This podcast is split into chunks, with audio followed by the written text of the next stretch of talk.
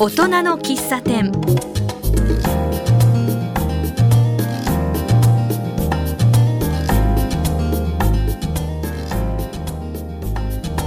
ようこそ大人の喫茶店へ。このお店にはこの地域を元気にする活動お仕事をされている方がたくさんお越しになります。私はマスターの小原田康久です。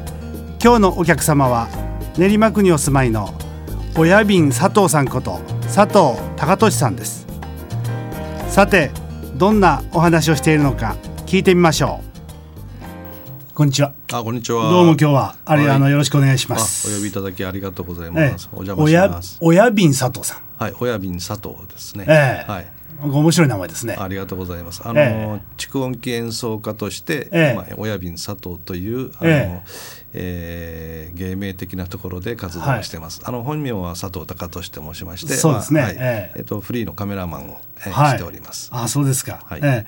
まああの佐藤さんというとね、はい。もうあちこちにいるんでね。そうですね。ええ。はい。だけど親瓶ってつけるだけで随分とねそうですね。覚えが違いますよはいね、。あの間違っても親分って言わないでくださいね。はい。なるほどね、ええそれでねまああのお住まいは練馬区、はい、そうです。ということですね、はい今日は FM 西東京来てくださってるんですが、西東京との関わりもあるということですねあそうですねもちろんございます、えー西東京市匠ナビというですね、はいあのまあ、中小企業の方たちとかですね、まあ、お店の店主さんたちの、まあえー技とかですねそういったものをあのにスポットを当ててご紹介するような、えーまあえーまあ、フリーペーパーっていうんですか、えーそういったもののあの関東のあの撮影をさせていただいていろんなこう社長さんのこうポートレートを、はい。えー撮影してしております。はい。あそうですか、はい。まあ本職はまあカメラマンあそうとですね。はいカメラマンいうことですね、はい。で主に人物をいや人物と、まあ、いろんなものを撮っております、ええ。まあ、西東京市匠ナビの場合は、まあ、ええ。人物ですけれど、ええ。まあ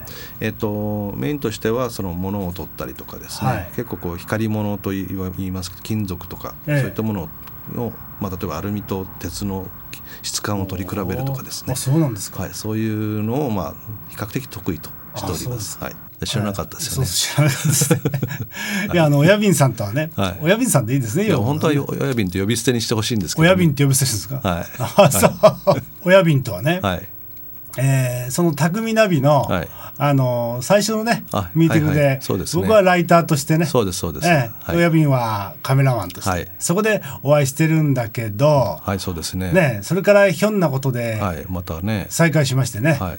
ええまあ、この、えー集まりのことはまたねちょっはいと後半にゆっくりお話しするとして、はい。まあびっくり仰天でね、はい。でその時に僕は蓄音機って話を聞いたんですね。そうですよね、ええで蓄音機ってね、まあもうある意味もうなんていうのかな過去の遺物。はい、はい。まあそれが残ってる家はあるとしても、うんまず使ってないですよね。そうですね、まあ、ええ。蓄音機の、えーお話もうし蓄音機のお話しちゃっていい。ですか蓄音機自体は、まあえーっとご存知かもしれないんですけどエジソンっていう方が、ええまあ、発明王エジソンが1877年かな、ええ。ぐらいに、えー発明されて、ええ。でそれその後に別のこう、えーグラモフォン車っていうのが、うん。えー違うスタンダードを作ってそれが今のレコードの起源になってるわけですね。えでそういう形で、まあえー19世紀の終わりぐらいから、えうん。でまあ、うん1920年ぐらいがまあ一番こう、えー普及をいたしまして、まあ、結構な家庭にええ。はあの蓄音機があったというような。日本でですか？日本でもですねこの前あの、ええ。えー、と104歳の、え方のお話を聞いたら、僕らはちょっと思ってたのお金持ちの方しか蓄音機は持ってないかなと思ってたんですけれど、うん。っていう話を聞いたら「いやそんなことなくていやどこでもあったよ」と。でなぜかっていうと、ええ。その音楽を聴きたいなと思ったら生で聴くか、蓄音機で聴くしかなかったんですって。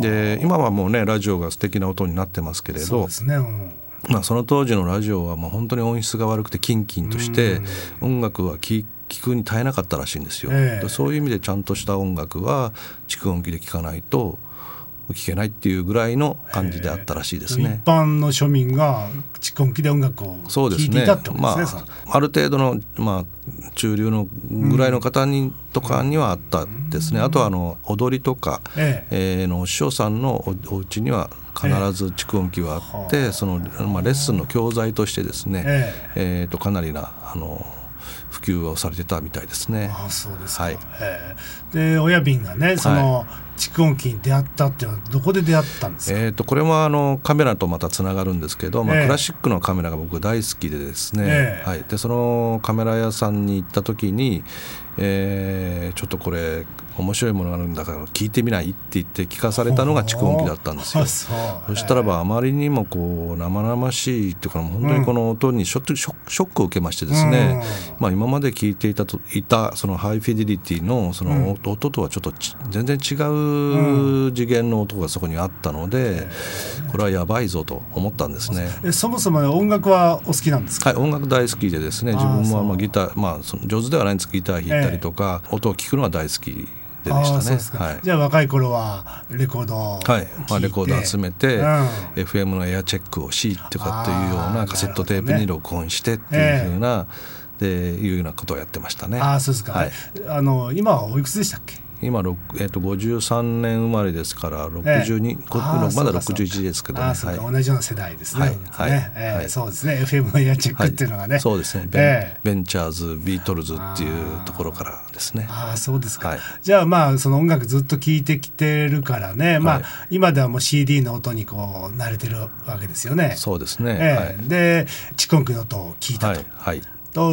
ガーンとショックを受けた。そうです。ということですね。はい、うんそれで？それでまああの、まあ、調べていくと、うん、まあ、自分の好きなその、えー、例えばエルビス・プレスリーの、うん、えー、スピーレコードが、まあ、578、年ぐらいの音源がまだあったりとかですね、えー、美空ひばりさんが12歳から20歳ぐらいまでの音源があったりとかですね、えーえー、というふうな調べていくといろんなこう自分がこう好きだったさらにそのルーツの音源がそこに、えーあるわけですからそれはじゃあ自分のところでの蓄音機で聞いてみたいということになって、えまあ、蓄音機を買い蓄音機買った。あ蓄音機を買いましてこれはどこで売ってるんですか？これは僕の友人が、まあ、えあのレストアしたものがあるからそれを、え、あの譲りますっていうことで、はい、譲り受け、えまあ、今これ12台ぐらいあるんですけれど。あそうなんですか、はい、あのそれはこうオークションとかですね、まあえー、いろんなつてでですねあの譲り受けたりとかですね、うちの蔵から出てきたんだけどこれ直して使ってくださいっていうふうないただいたものもありますしはい、そんな形でこうレコード、レコードも集まってきますし、まあ、蓄音機自体も、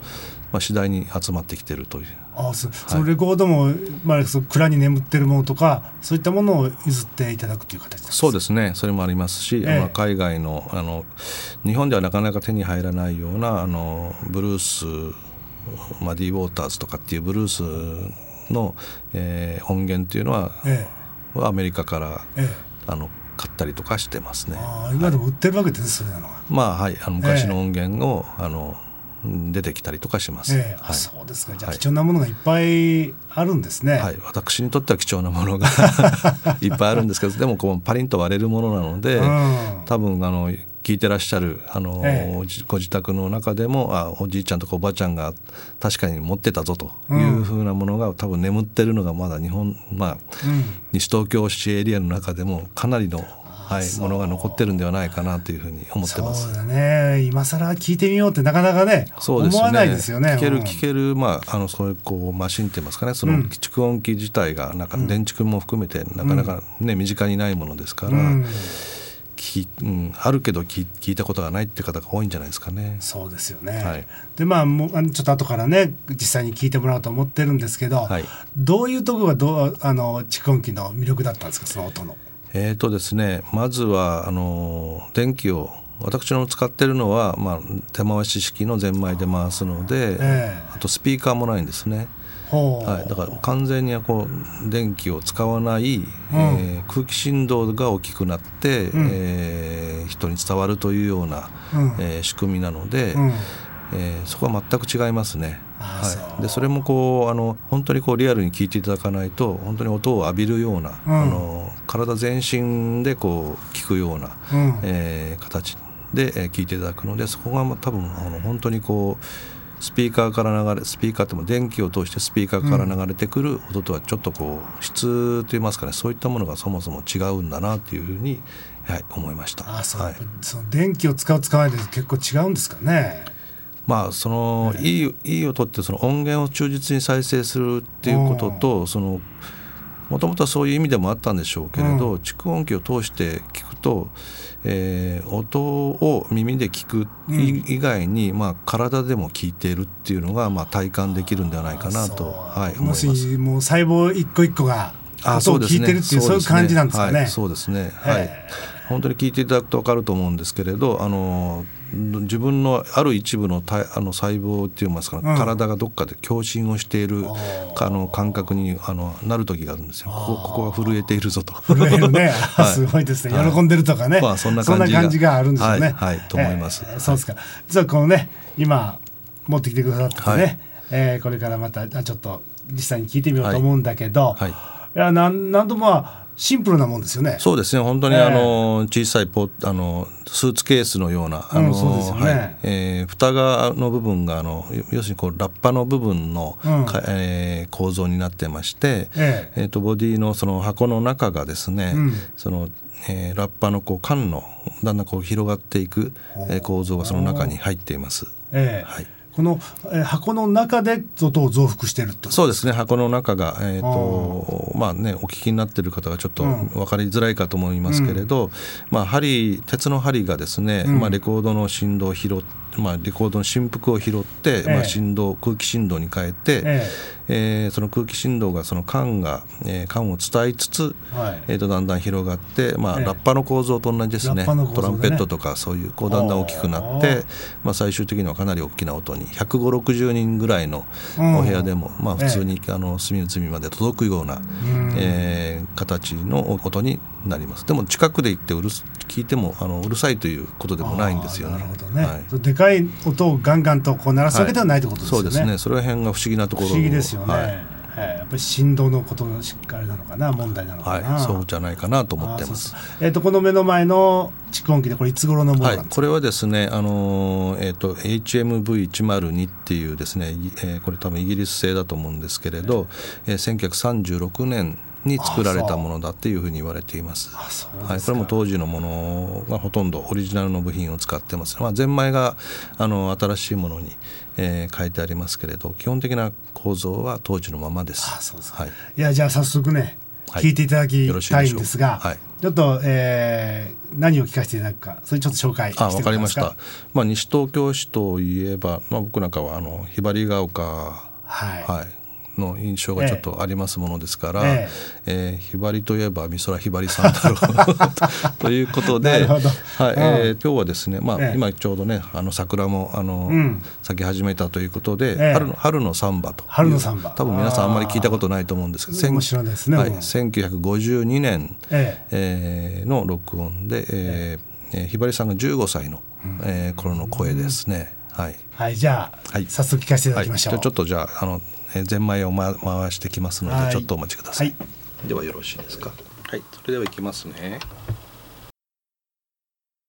今日は、えー練馬区から、えー、親瓶佐藤さん、ねえー、親瓶と呼べばいいですね。はい。はい。お願いします。蓄音機演奏家。はい。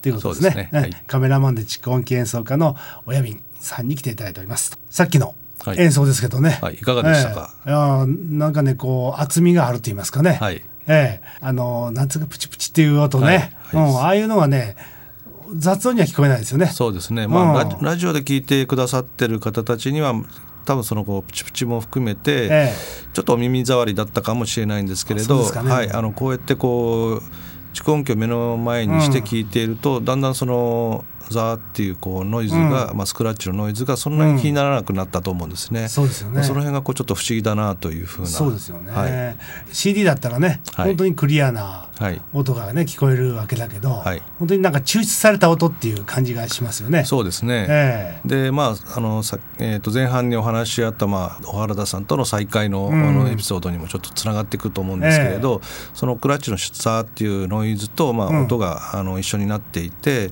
まあそれをこう自然とこう頭の中で聞き分けているんではないかなという考えてらっしゃる。まあそれとあるあるお医者さんからお話を伺ったんですけれど、まあ CD とかというまああのデジタルで、まあノイズがないっていう状態でまあ音だけを聞く聞いてる、まあ、比較的こう頭が楽に聞いてるっていうのと違ってですね、蓄音機の音の場合はそのノイズの上に、えー、音が乗っかってますからそれを頭の中でこう仕分けして聞かなきゃいけないと。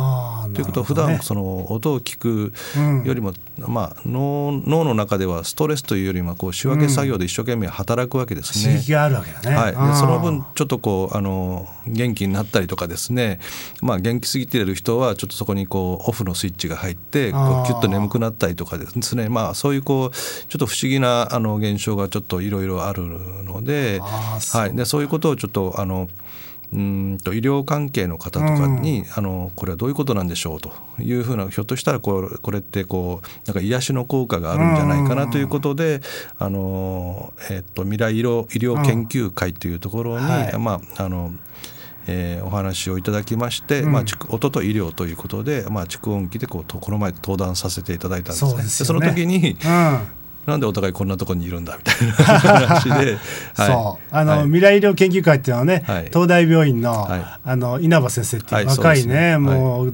すごいエネルギッシュなドクターがね主催してて、毎回あの会はね200人300人がねすぐに集まるんですそうですよね、えー、びっくりしました。そうなんですよね、はい、で大阪とかね名古屋でも今開催されてるし、はい、ものすごくこう勢いのあるね医療の研究会なんですけどね、はい、そうですね、えーでそのねあの懇親会でお会いしたんでしたよね。そうですね。そうですね。ね、はい、いや本当ね そういうこともあって。だけど今のお話伺っててね、はい。はい、と思ったのはいわゆる CD の音楽っていうのは、あの西洋薬薬、ね、だから何かに効くという成分をね抽出してね、もうこう純純粋なものをこう投与するじゃないですか。だけどこう蓄音機の音っていうのはなんか漢方薬みたいな、ね、なるほどね、はい、ええ、もうその丸ごとね、はい、植物丸ごと使って煎じて飲むみたいなね、なるほど、まあ、そんなねなんか印象を受けたんですよ。いいですね。それちょっと、うん、あのいただきいただきます、えー、今度説明するとき使います。なんかそんな感じがして、だからやっぱりこう、はい、なんていうのかな、こうぐっとさっき言った細胞にね全部染み渡っていってね、はい、なんかこう喜んでるっていうのはね、はい、うん、それはあのなるほどと思いますね。はい。えー、未来医療研究会の時でもされてましたけど、はいはい、えー、老人ホームでね、はい、蓄音機の演奏をやったら、はい、いろんなこういい感想が出てきたそうですね、えー、まずはあの来てくださった時は結構介護の方の支えがないと難しい状態でいらっしゃった、えー、えー、方たちに聞いていただくと、うん、まあ、お手手つないでとかっていう童謡とかをね、うん、聞いていただきますとまずは皆さんがその世代の方たちは同じ、まあ、童謡唱歌同じ歌を聴いてた、うん、まあ、あとは歌って、うん、あのー、まあ、お遊戯みたいなこともやってたので、えまあ、一人がちょっとこう口ずさみ出したりとか動きだ、あの動き出すとそれをこうでんこう伝播していくんですよ。で気が付くと、まあ、みんなみんながこう一緒に歌ってて。なんで3番まで知ってんのっていうぐらいその 3, 3番まで歌ってたりするんですよね。はい、まあなんとなく1番まではなんとなく歌ったりとかしますけど、うん、その辺が不思議で、まあ、それってこう音をきっかけに音とか多分そのノイズも含めてだと思うんですけど結局その、えーまあ、例えば先ほどのあのひばりさんの、うん、えー、曲だと、まあ、60年前のノイズと一緒にこう蘇ってくるわけですよね。うん、でそうするとその記憶のこうチャンネルがこう開いていくっていうんですかね、うん、まあまあ、そういうことで引き出しが一つ開くとそれをきっかけにいろんな引き出しがバーッと開き出してまあ、あの映像がこう浮かぶように自分のこう遊んでた景色とか、うん、誰々ちゃんと何とかしたとかっていうような話も全部こう、ええー、そこの中にわーっとあの湧き上がってくるんではないかなと。でそこのご老人の方たちは、まあ、30分ぐらい聞いていただくと、まあ、本当にこう介護の方がもういらないぐらいの、シャキシャキっとして帰られるわけですよ。でそれはなんか本当にびっくりしまして、というのはまあ昔からまあ思ってたんですけれど、まあ、あのそれを踏まえてあの実際この医療の関係の方とか音楽療法士の方たちと、まあ、一緒にこうなぜそうなってるのかとかどういったあの曲とかどういった場合にこういう効果があるのかとかですね。そういったものをちょっとあのまあ、検証っていうんですかね。そういうことをしていただこうかなというふうなのが、まあ、これから今年やろうとしていることなんです。はい、未来医療というとね、はい、いわゆる技術的なね、はい、えー、ものがすごく進んだものをイメージするんだけど、はいそうじゃなくてこの蓄音機のようなね、はい、非常にこうクラシックなものがねそうですね。活躍してくるとかね、はい、これ面白いね現象でもありますよね。そうですね、えー、はい。まあ、それがまあ今後、まあ、医療関係の方たち、うん、あの音楽療法士の方たちと一緒にレシピ作りをですね、まあ、あのやろうやれればと思ってるんですよね。はい、あの高齢者の方だけではなくてですねあの例えば、えー、脳卒中の方とかですね、うん、まあ、脳の回路がこうなかなか結びつかない方とか、ちょっと精神的なうつ病的な、えー、方たちの、まあ、一つのちょっとこう癒しになるんではないかなというその、まあ、それに応じた、まあ、レシピを作ることによって、まあ、あの私だけではなくいろんな方たちが、まあ、それをこう、まあ、蓄音機とレコードがあるだけで同じことがあのできるんではないかなということを今後やっていきたいなと思ってるんですね。あそうはい、その蓄音機とねその医療っていうのはね、はい。はい、なかなか結びつかないもんですよね。はい、そうだと思います。それはそのやっぱり老人ホームへで演奏会やった時のいろんな現象から思ったわけですそうですね、はい、これをあの親便佐藤の演奏会に行か行けばそうなるっていうのはある、ええ、あったとしても、うん、私一人だけのものではないので、これはたまたまここにそうこう蓄音機とレコードがあっただけの話ですから、うん、これどこに行っても同じことが多分起こるはずなので。これこれはもういろんな人たちにこの共有をしていただいてで皆さんが元気になっていただければいいなというふうに思ってるんですね、はい、じゃあそれこそね蓄音機とレコードを持って、はい、でいろんな集まりに行ってねそれを流してね、はい、うん、だって皆さんのこう気持ちが癒されていくような、はい、そんなこう場作りっていうのをねそうですね。いろんな人がやるといいってことですね。はいそうですね。でまあその今後その、えー、先生とこうあの医療関係者の方たちとできたそのレシピを、まあ、ええ、あの一緒にあのつけてレコードと、うん、えー、蓄音機をお貸しお貸し出しをすると、まあ、いうようなこともできるでしょうしそれがもう東京だけではなく地方に行きますと、うん多分そこからこう、えー、地域が持っているその文化遺産っていうんですかねレコードがあうちの蔵に 蔵にはあるからそれを持ってくるとかですね。ね、うん、はい。あの確か蓄音機もあるからこれ治るかどうか見てくれとかっていうふうに、えー、まあ、本来こう壊されて捨てられてしまうような、えー、もののまあ発掘されるこうきっかけにもなるんではないかって、まあ、人が元気になって、まあ、文化遺産もまあ捨てられずに済んでこれはいいんじゃないかなというふうなことを今考えているところでございます。ね。はい、なんとなくそういう使命感にちょっとまあ燃えてるあそう。いやでもこれはね、はい、まあこんなことをやってる人いないでしょ？はい多分ね。もういないでしょうね、はい、あのいろんなところでこう、え聞かせてくれるっていう機会を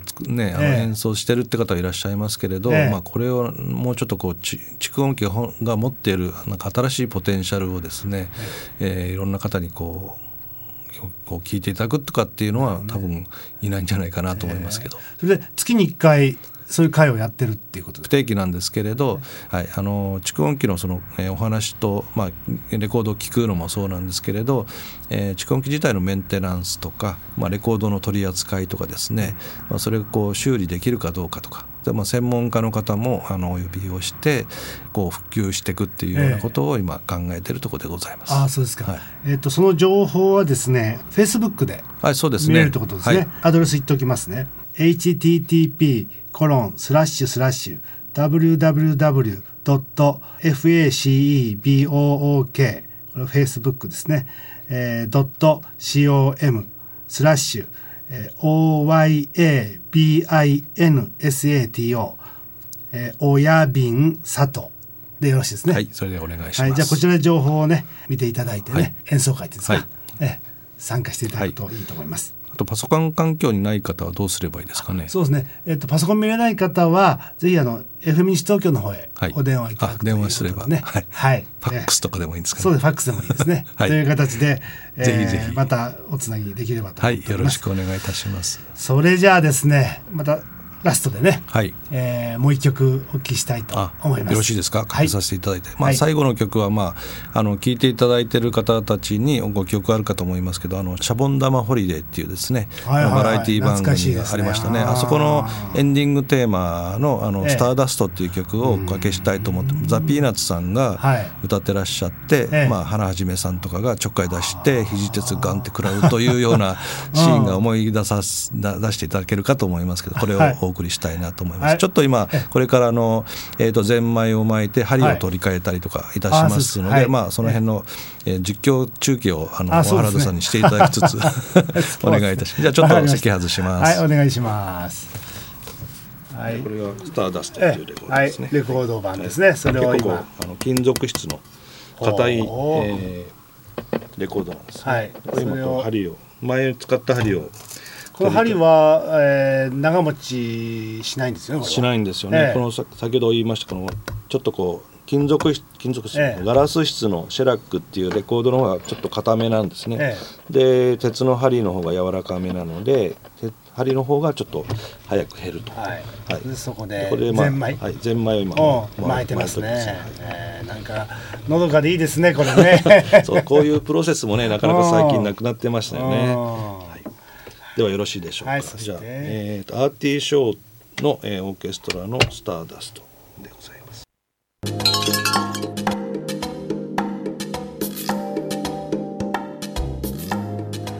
では次回はどんな方がゲストにお越しになるのかお楽しみにしていてください。